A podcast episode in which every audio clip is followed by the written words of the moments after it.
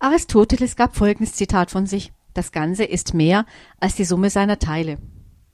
Das ist für mich ein Hinweis darauf, dass er die Gemeinschaft sehr hoch bewertet hat. Und wie sieht es bei uns heute aus im Leib Christi? Ich glaube, jeder und jede von uns hat eigene Ideen dazu.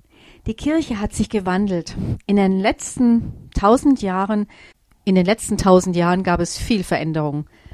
Die wohl wichtigste Veränderung war die Reformation. Oder denken wir nur an die charismatische Erneuerung zu Beginn des 20. Jahrhunderts. So sehen wir uns heute einer Kirche gegenüber oder sind Teil einer Kirche, die einen riesigen Blumenstrauß darstellt. Wenn ich Kirche sage, meine ich Leib Christi. Wir haben nicht nur die katholische und die evangelische Kirche, nein, wir haben die verschiedenen Bünde der Baptisten, der Mennoniten, der Methodisten und wir haben die charismatischen Gemeinden und verschiedene freie, nicht gebundene Gemeinden.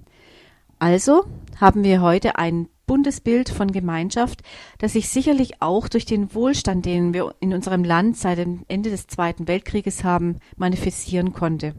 Doch dieser Wohlstand hat uns zu Individualisten gemacht. Und wenn ich mir jetzt den Satz von Aristoteles, das Ganze ist mehr als die Summe seiner Teile, durchlese, dann heißt es für mich, wir müssen lernen, wieder mehr Gemeinschaft zu pflegen.